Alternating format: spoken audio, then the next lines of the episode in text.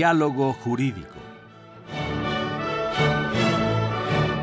Derecho, Cultura y Humanismo. Programa a cargo del maestro Eduardo Luis Fejer.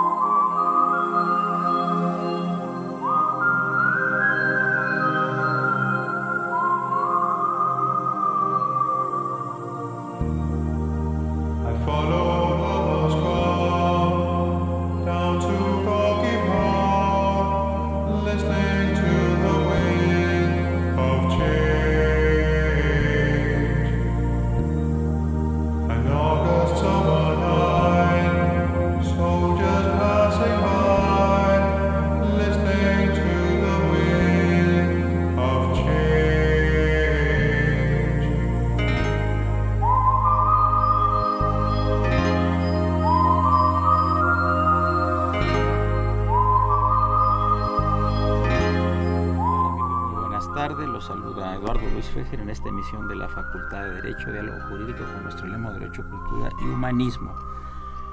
Saludos cordiales a Juan Francisco Trejo, que trae música muy bonita, una música monacal, y que quizá no vaya mucho con el tema que vamos a tratar, y saludamos en cabilla al niño héroe de la radio, a Romero y Escutia. Bueno amigos, pues tres invitados especiales los maestros Augusto Turcot Cárdenas. Muy bienvenido, Augusto, aquí a los micrófonos de Radio UNAM, en, especial el programa de la Facultad de Derecho. Un gusto tenerte aquí con nosotros. ¿eh? Muchas gracias. Aquí el maestro José Marcos Barroso Figueroa, distinguidísimo jurista también de la Facultad de Derecho. Muy bienvenido. Muchas gracias. Qué bueno que nuevamente nos invitas. No es la primera vez que estamos aquí. Y siempre salimos con un sabor de boca muy agradable del programa. Muchas gracias y un joven abogado recibido hace algunos meses, Bolívar Avilés Cepeda, que tiene que ver un poco con el tema que vamos a tratar, que es un tema general de derecho civil, que son los matrimonios y los divorcios por una parte, y el tema que trae Bolívar Avilés, que fue motivo de su tesis recepcional, es sobre los contratos de arrendamiento del siglo XVII. Del siglo XVII, o sea, estamos hablando de 1600 y pico, cuando era el virreinato de la Nueva España. ¿no? Sí, es correcto. Gracias, profesor, por la invitación y por estar con tan distinguidos juristas. Un gusto. Eh, yo quisiera preguntarle al maestro Barroso Figueroa, si hablamos del matrimonio en el siglo XIX y el divorcio que no, no existía en tanto del siglo XIX, la diferencia con el siglo XXI. es el mismo matrimonio y las mismas broncas. Sí, exactamente. Eso no ha cambiado, ¿verdad? Ahora, por lo que se refiere al divorcio en los códigos decimonónicos en el siglo XIX, que fueron dos códigos, de 1870 y 1884, existía el divorcio, pero el de, el de es decir, no disolvía el vínculo matrimonial entre los dos cónyuges, entre los esposos, sino simplemente la separación de cuerpos que se decía entonces es la separación de lecho, techo y mesa. Quería decir que vivían separados, dormían separados y comían separados. Pero no se podían volver a casar. No, pero además subsistían todas las obligaciones propias de quien está casado y entre ellas alguna que debe ser muy difícil, la de fidelidad cuando se vive sin, sin pareja, ¿no? Sin cónyuge. ¿Era requisito la fidelidad también? En el código de 70 y 84, a diferencia de lo que ocurre en el actual, expresamente se decía que los cónyuges, o sea, el esposo y la esposa, se debían fidelidad. Fíjate, Augusto, que hace algún tiempo en un programa de televisión de psicólogos, habló una señora para preguntarle a un psicólogo qué era la fidelidad y que si existía la fidelidad. Le dijo, sí señora, dice, váyase a cualquier tienda de electrodomésticos y compres un aparato de FM de alta fidelidad. es lo único que existe, ¿no? Y también escuché una cosa muy interesante que dicen que el amor es ciego, pero que el matrimonio devuelve la vista. es cierto. Está muy bueno, ¿no? Y a propósito de eso, de, de, la fidelidad de los aparatos, me acuerdo cuando salieron los discos grandes. Sí. Los de vinil. Los de vinil, que decían, a mí los amores me gustan como esos discos de larga duración y alta fidelidad. Ah, muy bueno. Está perfecto. Augusto, ¿tú qué opinas? ¿Los matrimonios actuales son iguales que los del siglo XIX y los del siglo XVIII? No, han cambiado muchísimo. En todos sentidos. En todos los sentidos. ¿Para bien o para mal? Pues de acuerdo con la evolución que ha tenido la sociedad, debemos de adaptarnos a las circunstancias que se presentan en los actuales matrimonios y no hacer una comparación con los matrimonios anteriores en atención a que las personas, eh, las, en general la sociedad eh, tenía una idiosincrasia diferente a la que tenemos actualmente, no existían los adelantos este, eh, tecnológicos. que hay actualmente, eh, existía una disciplina de educación diferente a la que existe ahora, los este, psicólogos y los este, los maestros que se encargan de de, la preparación de, de, la, de, las, de la evolución de, de, los conocimientos, también han tenido ya cambios muy radicales en la educación y eso trae como consecuencia de que la educación de antes era diferente totalmente a la educación que ahora tenemos eh, y que estamos viviendo. Ahora, este Bolívar, tú como hombre joven, ¿tú crees que los aparatos celulares ayuden a la, la fidelidad o la infidelidad, porque luego las novias están viendo el celular del novio cuando está durmiendo y aparecen ahí teléfonos raros otras teléfonos raros y otras personas. Yo creo que ayuda a los dos tanto a la fidelidad como a la infidelidad. ¿Ah, sí? sí sí oye ¿por qué se te ocurrió a ti Bolívar Avilés Cepeda hacer un tu estudiante de la Facultad de Derecho muy siglo XXI millennial cómo se te ocurrió hacer un, un trabajo recepcional sobre contratos de arrendamiento del siglo XVII? Bueno, pues eh, en primera porque siempre he tenido un gran aprecio por la historia y en segunda porque eh, también he tenido un gran aprecio por por el derecho civil. Entonces dije, bueno, ¿qué se puede conjugar en estas dos cosas? Y dije, bueno, un tema interesante que ha sido poco estudiado es el de los contratos de compra-venta y arrendamiento en el siglo XVII. Y yo lo que sostengo en mi tesis, contrario a lo que han dicho que los profesores, es que el derecho no ha sufrido grandes cambios. Sin embargo, creo que la institución jurídica del matrimonio es una de las que más cambios ha sufrido a lo largo de la historia. A no ser que aquí los profesores me digan que... Ya quieres armar la polémica. Oye, pero por ejemplo, este eh, el contrato de arrendamiento era respecto de alguna casa, algún local en la época. Sí, pues eh, yo investigué, realicé varias investigaciones y tengo varios contratos. Uno fue sobre una casa que rentaron y que después no les pagó el, el inquilino y presentaron el respectivo juicio. ¿Y se hacía el juicio? Se hacía el juicio y el procedimiento pues era el mismo que, que actualmente nos rige, pues un escrito inicial donde se presentaban los hechos, el derecho que daba origen, las pruebas, eh, se daba cierto tiempo para, para que las partes demandadas presentara igual sus su, su escrito de, contestación de la demanda y ya después pues se daba un periodo de apertura de alegatos, de desahogo de pruebas y ya posteriormente se dictaba la sentencia. Ajá, y había desahucio, que llegaban los, los alguaciles, el, el, alcalde mayor del crimen, ¿no? Se les llamaban así, ¿no? Sí, es correcto, llegaba el alcalde mayor y los alguaciles para... Desahuciar. Desahuciar a la persona. Ajá, con gran escándalo de la sociedad. Sí virreinal, ¿no? Exactamente. Sí. Tenemos tres minutos más para este segmento, Pepe. Sí, mira, no, recuerdo haber dicho en algo parecido a eso, pero eh, quisiera hacer una pregunta, independientemente de que es curioso eso de la sala del crimen, porque me acuerdo que hace algún tiempo hubo una canción de Cuco Sánchez que decía, subí a la sala del crimen, le pregunté al presidente que si es delito quererte, etcétera y entonces no se lo creyeron y descubrieron que no era él el autor, sino era una canción muy antigua.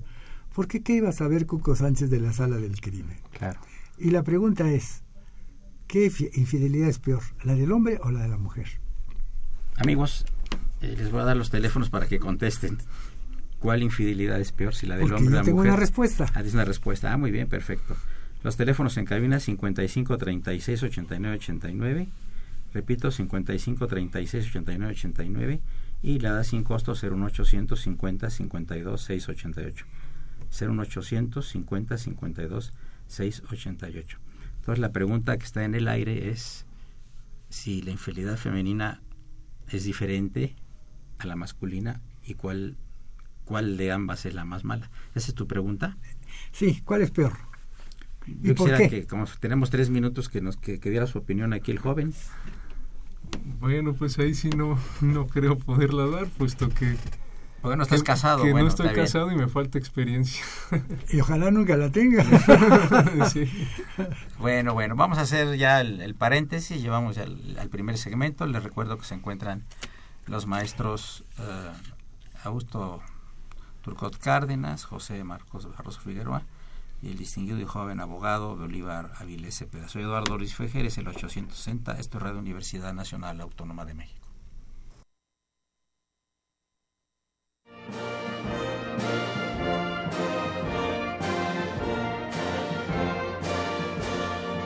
Su opinión es importante. Comuníquese. Nuestro número 5536 8989. Del interior de la República 01800 5052 688.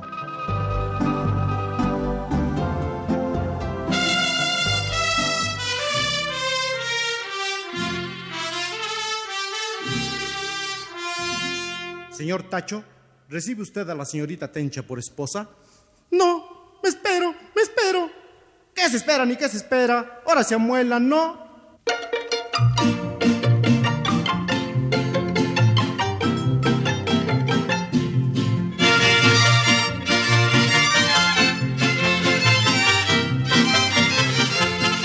Se casó Tacho con Tencha la del 8, del 1 hasta el 28, pusieron un festón Engalanaron la vecindad entera, Pachita la portera cobró su comisión.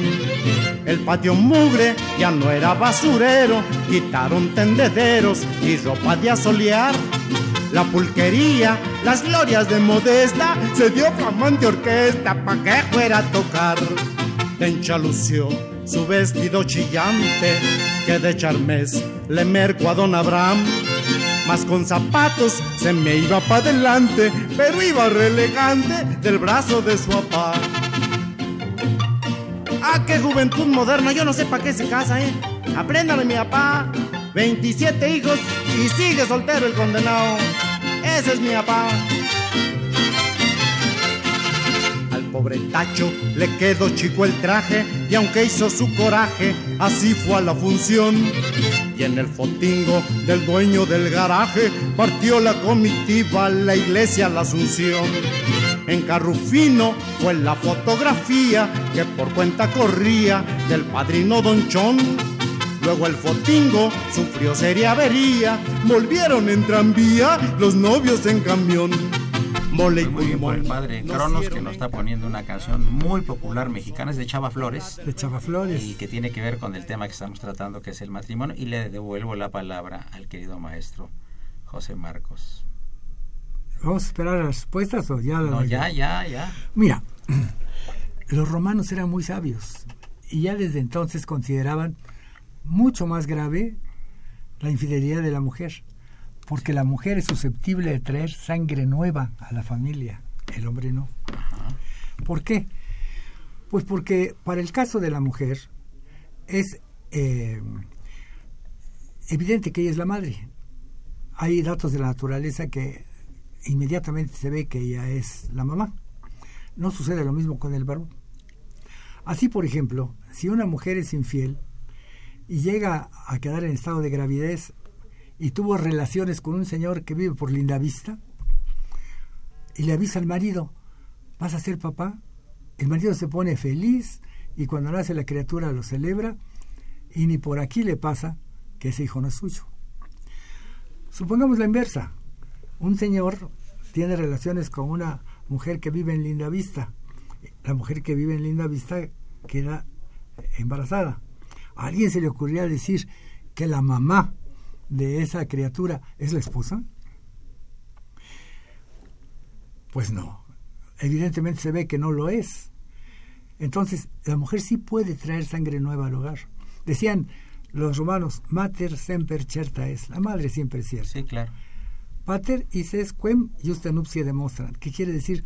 El padre es aquel a quien muestran las nupcias. ¿Y a quién van a mostrar? Al marido.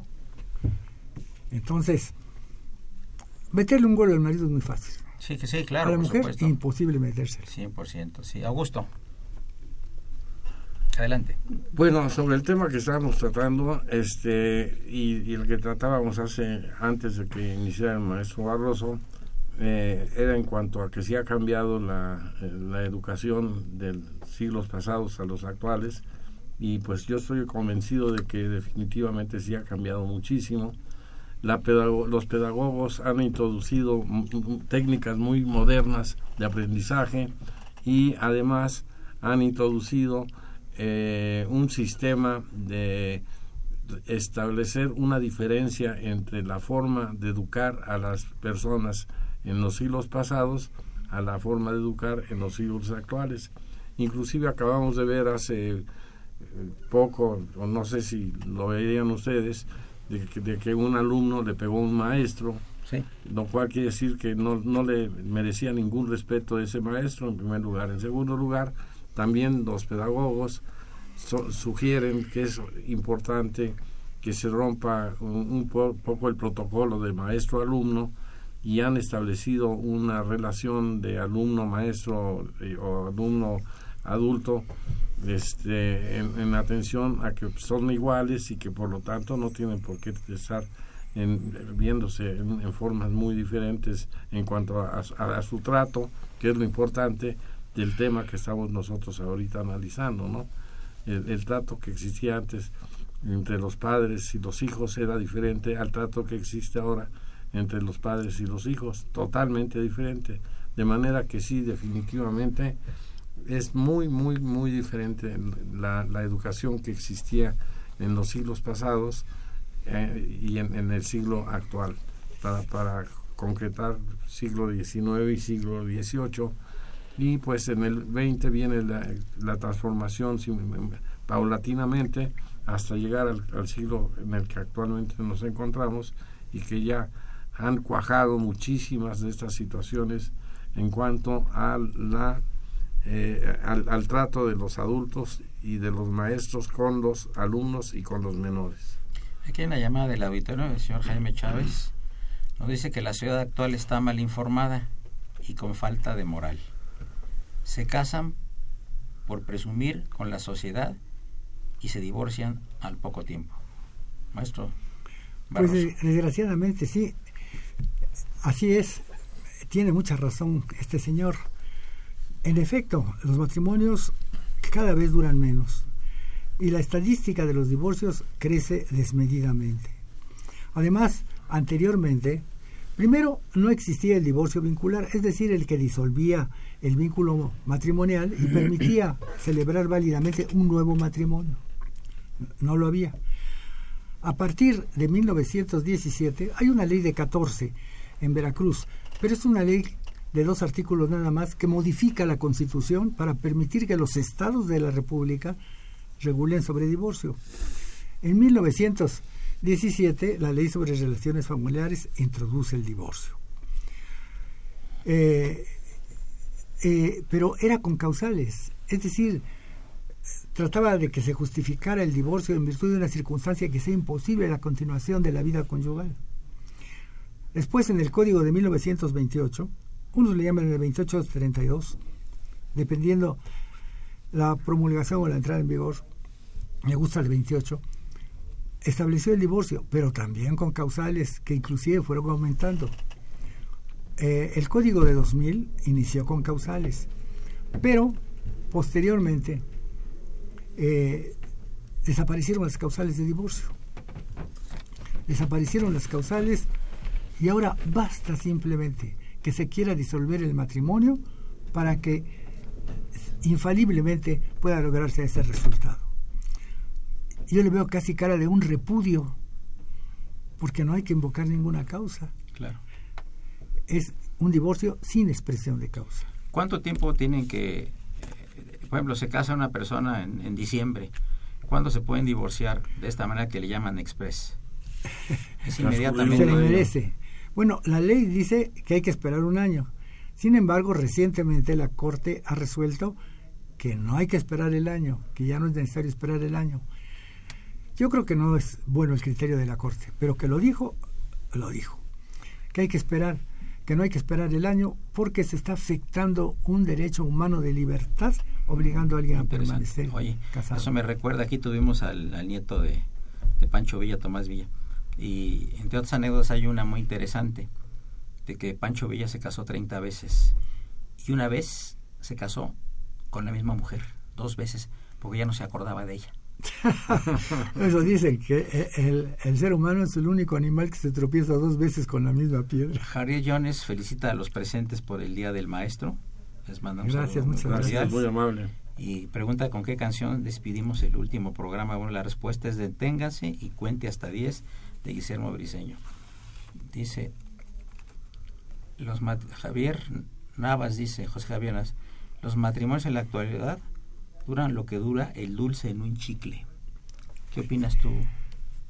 Así dice. Bueno, realmente eh, es este muy discutible ese tema porque eh, muchas veces se contrae matrimonio por la juventud que no están muy preparados ni muy capacitados y de repente en, en poco, muy poco tiempo se dan cuenta de que el matrimonio no es lo que ellos pensaban que era el matrimonio y trae como consecuencia que venga una desaveniencia y, en- y entonces es cuando pretenden disolver el vínculo matrimonial eh, por su inexperiencia, por, por Inmadurez. muchas- su inmadurez, su, su falta de eh, conciencia sobre lo que es el matrimonio y las responsabilidades que engendra el, llevar a cabo este acto tan importante como es el matrimonio. Eh, sí, est- esto, esto es muy interesante. Está preguntando aquí para el, para el joven Avilés, está preguntando el señor eh, Chávez y lo vamos a comparar rápidamente con lo que tú estudiaste del siglo XVII. Actualmente, ¿cuánto tarda un juicio por demanda por falta de pago del arrendamiento y el desalojo? En tu experiencia que eres litigante.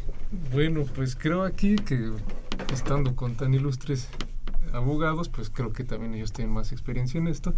Pero yo en la poca experiencia que he tenido, pues los juicios en realidad no tienen una duración cierta. O sea, no una podría interrogación, dar, es ¿verdad? una interrogación. No podría dar una fecha exacta. Sí, porque entran muchos elementos de ambas Sí, partes. Ahora, ¿y cómo estaba la cosa en el siglo XVII?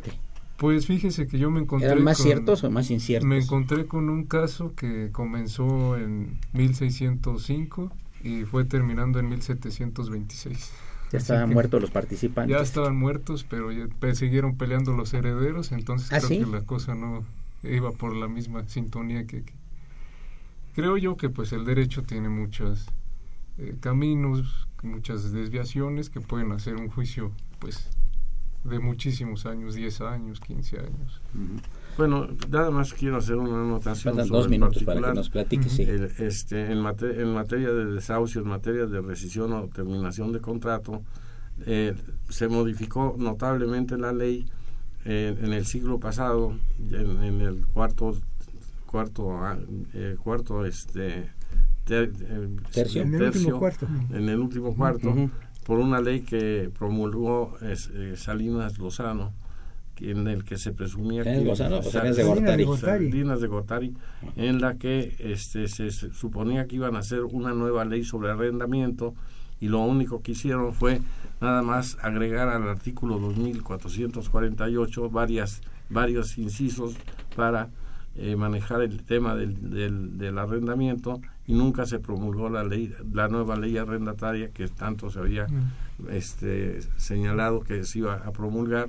Nada más se hicieron anexos en el mismo artículo 2448 en el que se establecen diferentes causales por las cuales puede proceder el desahucio o la terminación del contrato de arrendamiento eh, eh, por un lado. Y por otro lado le concedieron a los inquilinos derechos muy importantes si se encontraban al corriente en su, en su pago de, de, rentas, este, eh, derechos de prórroga de contrato y, y, la tácita reconducción pues realmente pasó a tercer lugar, que sabemos que la tácita reconducción es cuando el inquilino y el, y el, y el propietario del inmueble dado en arrendamiento siguen pagándose y siguen cubriendo las prestaciones que inicialmente pactaron el contrato se prorroga indefinidamente. Aunque no se firme, ¿verdad? Aunque no se firme y, sea, y ya haya terminado el primer contrato que se haya celebrado. Perfecto, bien. Llegamos a la parte media del, del programa. Les recuerdo que se encuentran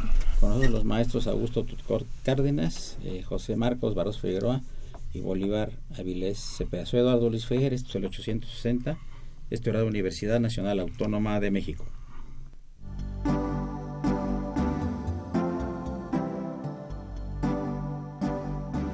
Está usted escuchando Diálogo Jurídico, Derecho, Cultura y Humanismo.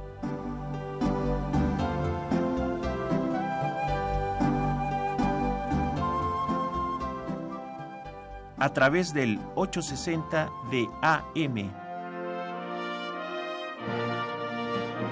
El alma mater del cuadrante.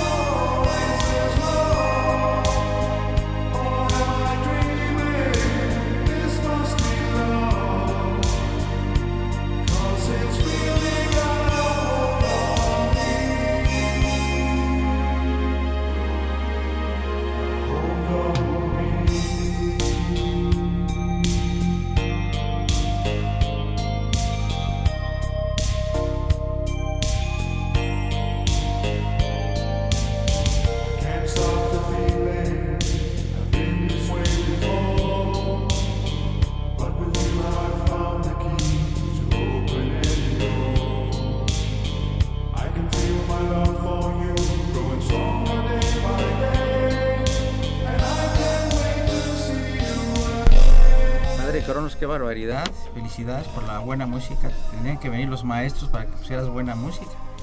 Ya no le vamos a pedir su renuncia con carácter revocable como todos los lunes.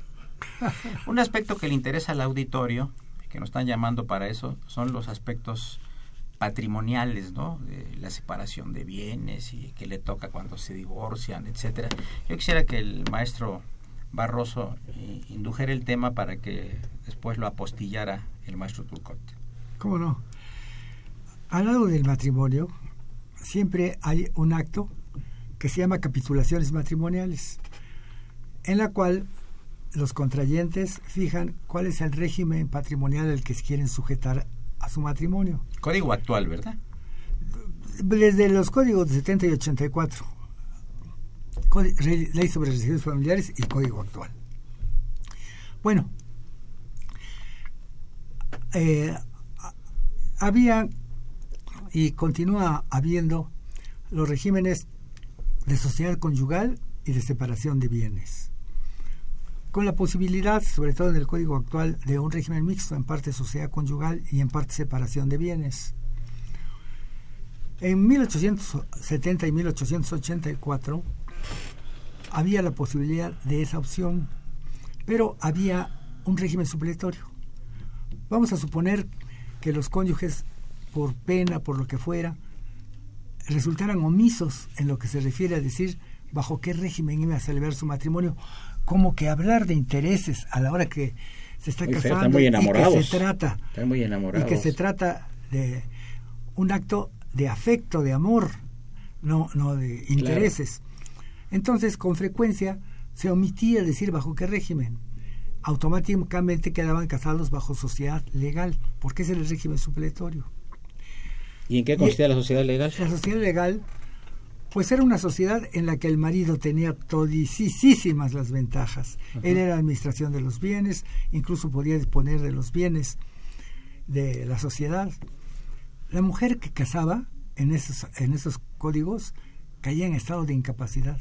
Ya no podía contratar, ya no podía proseguir los pleitos que había iniciado de soltera si no era con la autorización marital. Bueno, quedaba subordinada al marido. Ya lo decía la ley, que el marido tenía obligación de proteger a la mujer y ella de obedecerlo. Y a la hora que dice, ¿en qué? En todo. Entonces, esa situación pues era muy grave para ella.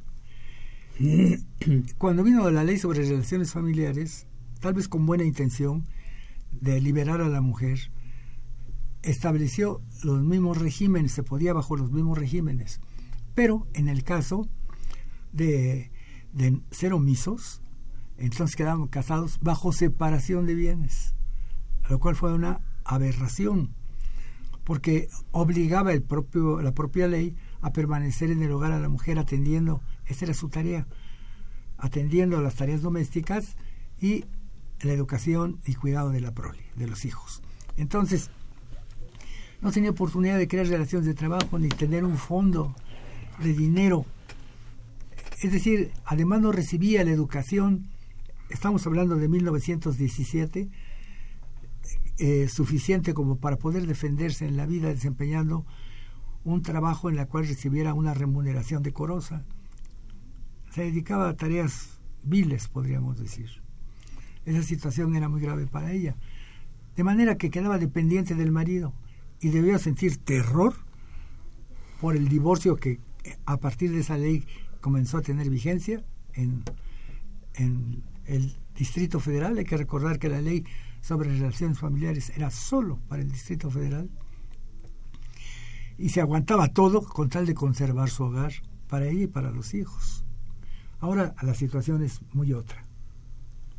Bueno, ahora ya la situación y la ley, eh, también de acuerdo de- con el Código de 28 y posteriormente con el Código de 2000 que se reformó en el Distrito Federal, se establece claramente que deben los, los cónyuges o los consortes determinar en el momento de contraer nupcias bajo qué régimen se van a casar, si va a ser el de sociedad conyugal o el de separación de bienes. Pero también la ley establece que en ambos, en am- ambos regímenes de matrimonio deben de establecerse las capitulaciones matrimoniales, que es un pacto que llevan a cabo los contrayentes antes de, la celebración del matrimonio o durante la celebración del matrimonio para que se esclarezca clara y se ponga claramente cuál va a ser el administrador, cuál, cuáles van a ser las funciones del, del marido en relación a los bienes, cuáles van a ser las funciones de la mujer en relación a los bienes en- en- que se deben de plasmar en esas capitulaciones matrimoniales. Y una vez establecida esa situación, se evitarían o se evitan, de hecho se supone, muchos problemas en cuanto a los bienes y a la administración de los mismos que se adquieren durante el matrimonio. Ajá, pero eh, eh, es, es un texto escrito. No, la ley establece claramente... ¿Cómo haces, eh, cómo hace la declaración? La señora tiene una casa, el señor tiene dos coches. ¿Cómo eh, son las capitulaciones? exactamente. esa- ¿Hay, hay un formato especial? No, no, no, no, no. Los cónyuges libremente pueden establecer eh, a quién le va a corresponder algún bien o, o- o ¿Y si no lo hacen? No, por ley se, se estarán sujetos a, lo que establece el Código Civil si no se llevan a cabo esas capitulaciones matrimoniales. Ahora, hay que tomar en ¿Pero consideración... qué pasa si no se hacen las una capitulaciones? Cosa muy, muy importante. Sí. Se, ha, se ha pregonado y se ha dicho mucho por las autoridades de la Ciudad de México que en caso de que no los consortes o, o los contrayentes no presenten capitulaciones matrimoniales, el juez debe de presentarlas, pero es excepcionalmente raro que un juez del registro civil presente o lleve a cabo las capitulaciones matrimoniales. Deben los contrayentes, ellos, ellos de mutuo propio, establecer eh, esa, esa, esa situación para que eh, existan esas capitulaciones matrimoniales, porque de otra manera no existen y nada más se sujetan este, se sujetan al, al, régimen de sociedad conyugal o al régimen de separación de bienes, como es tradición ya sabida desde hace mucho tiempo, que se suponía que en, los bienes, en, la sociedad conyugal eh, los bienes pertenecían a ambos cónyuges después de contraído el matrimonio y los bienes que tenía uno de los cónyuges o ambos cónyuges antes del matrimonio nada más pertenecía a, al cónyuge del que él era propietario. Y después también viene el otro régimen eh, matrimonial que es el de separación de bienes el cual eh, pues ahora se ha demeritado un poquitito porque se, se, ha establecido que cuando la mujer se haya dedicado o cualquiera de los cónyuges se hayan dedicado exclusivamente a la educación de los hijos y al, y al cuidado del, del, del hogar tendrán derecho por lo menos en el caso del divorcio a una indemnización hasta del 50% de los bienes que existen en el haber patrimonial cuando existe el régimen de separación de bienes y eso trae como consecuencia que se retrotraen también al momento en que se celebra la, el matrimonio bajo el régimen de sociedad conyugal. Pero hablando nuevamente de las capitulaciones matrimoniales, si se establecen claramente por cada uno de los contrayentes cuál va a ser la forma en que se van a administrar los bienes, entonces en ese momento ya no hay ningún problema y en el caso de que no se estableciera, pues se acude a lo que la ley establece claramente para reglamentar ese tema. Sobre todo es muy muy amplia la reglamentación en el caso de la, del régimen de sociedad conyugal, porque en el caso del, régimen de separación de bienes, excepto lo que acabo de decir, de la indemnización que hay que dar al cónyuge, a uno de los cónyuges que nada más hayan dedicado al este al cuidado de los hijos y al, cuidado del, del, del, del, hogar este, son única y exclusivamente este, el, la, la, aplicación que se debe hacer sobre el particular. ¿Quieres algo, Pepe, en los últimos cuatro minutos que nos quedan? Bueno, mira, para comenzar, cuando el, el legislador en el Código de 1928 se refirió a, a las capitulaciones matrimoniales, en lo que se refiere al régimen que deberían adoptar los contrayentes, si sociedad conyugal o separación de bienes, en el caso de que fueran omisos, uh -huh. eh, no establecía ninguno. Es decir, no hay un régimen supletorio de mil, en 1928 y en el Código de 2000 que es el vigente tampoco hay un régimen supletorio. Pudiera darse, yo en toda mi vida, y he sido litigante muchos años, no he visto un solo caso en el que se haya omitido decir bajo qué régimen se contrae el matrimonio. ¿Por qué? Porque está en la solicitud de matrimonio. Hay que llenarlo. Hay que llenarla. Entonces, ahí se, hay un renglón que dice si se contrae bajo sociedad conyugal o separación de bienes. Se agrega eh, eh, a veces quién será el administrador, en fin. Pero unas capitulaciones matrimoniales con todo el contenido que señala la ley, nunca las he visto. Es decir, nadie hace, o muy raramente será, alguien que llene todos los renglones, todos lo que marca el, la ley sobre cómo se deben hacer unas capitulaciones matrimoniales completas, si es de sociedad conyugal. De separación de bienes no, no tiene mayor problema, porque de separación de bienes, pues cada quien mantiene lo suyo. Hay que agregar esto. Eh, cuando ¿Qué formalidad deben reunir para ser válidas las capitulaciones matrimoniales? Depende. Depende y depende, un segundo depende. El primer depende es si se va a contraer el matrimonio bajo sociedad conyugal o bajo separación de bienes. Si se va contra... Ah, aquí habría que decir lo primero, que es las capitulaciones matrimoniales se pueden celebrar antes del matrimonio o ya una vez efectuado el matrimonio. Antes, para que cada uno de los contrayentes manifieste y llegan a un acuerdo acerca de si va a ser sociedad conyugal o separación de bienes. Pero puede ser que se hayan contraído el matrimonio, digamos, bajo sociedad conyugal.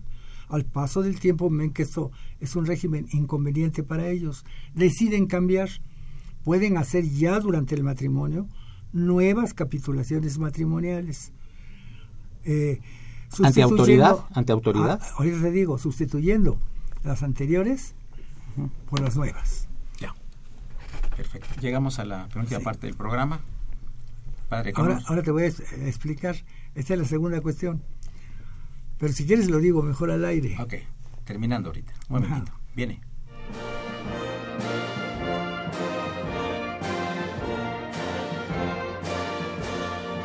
Su opinión es importante. Comuníquese. Nuestro número 5536 8989. Del interior de la República 01800 5052 688.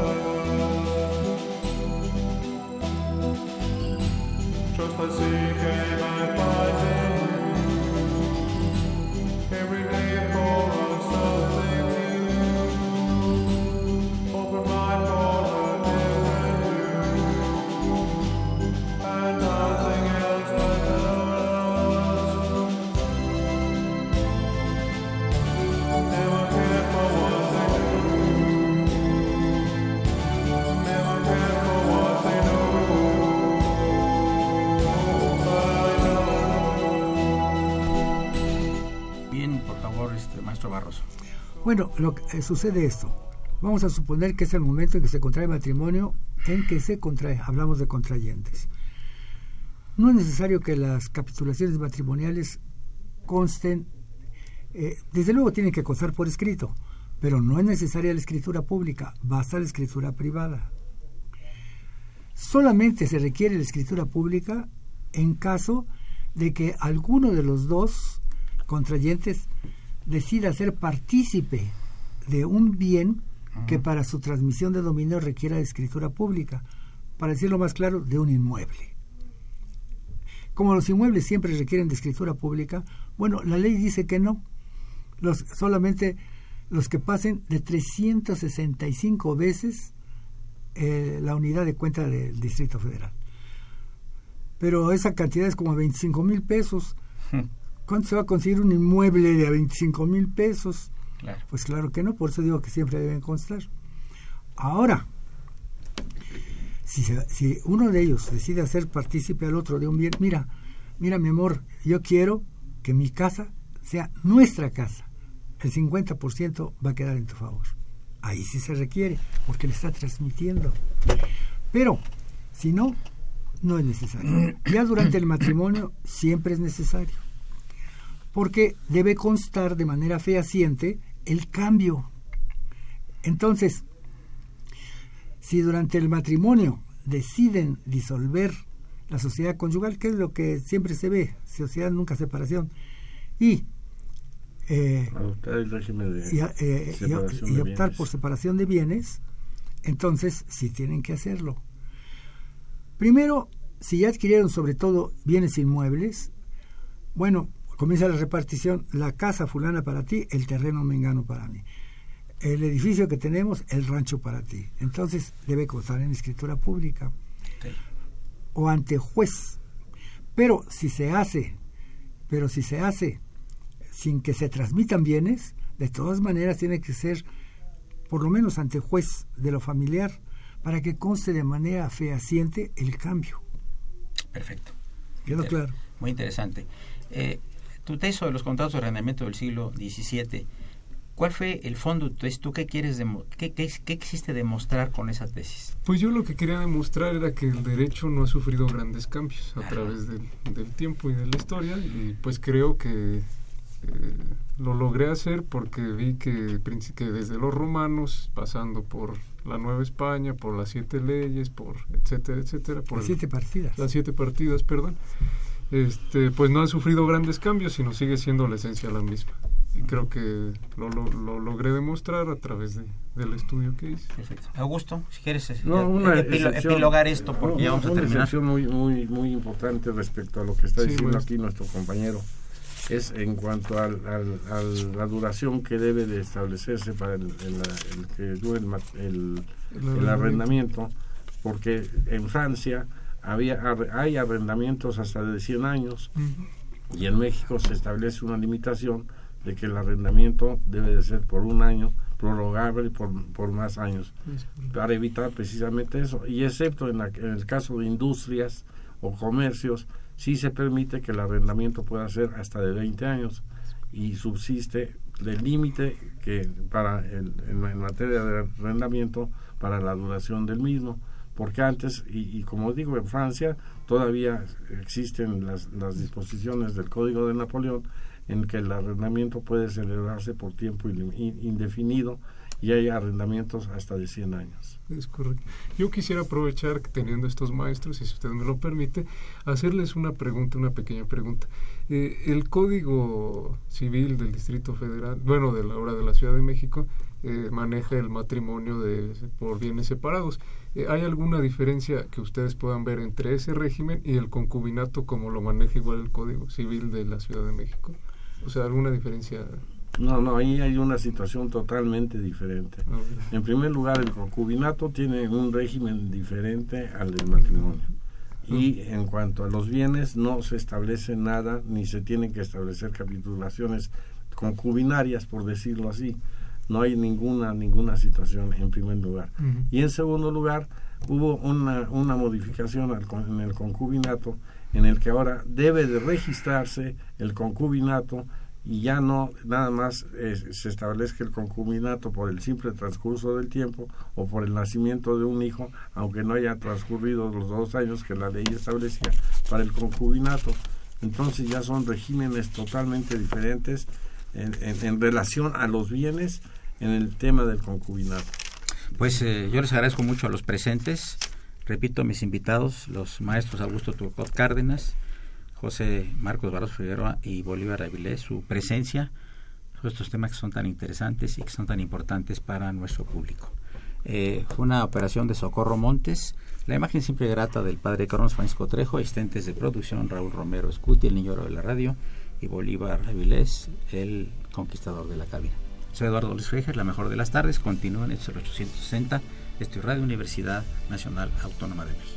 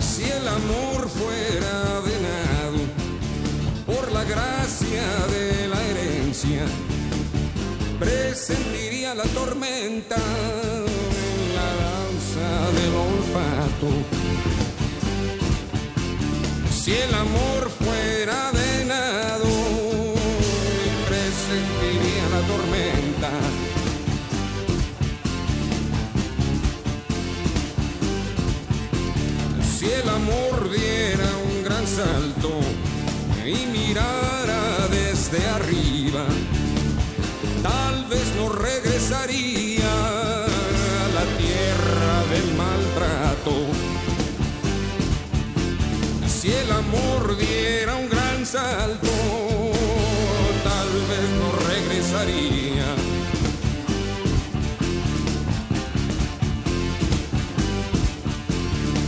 El ciervo cuida su cría del entorno peligroso del tigre, el lobo rabioso. Así cuido yo a la mía. El ciervo cuida su cría del tigre, el lobo rabioso. Si el amor fuera más ágil para estar de buen humor, escaparía del dolor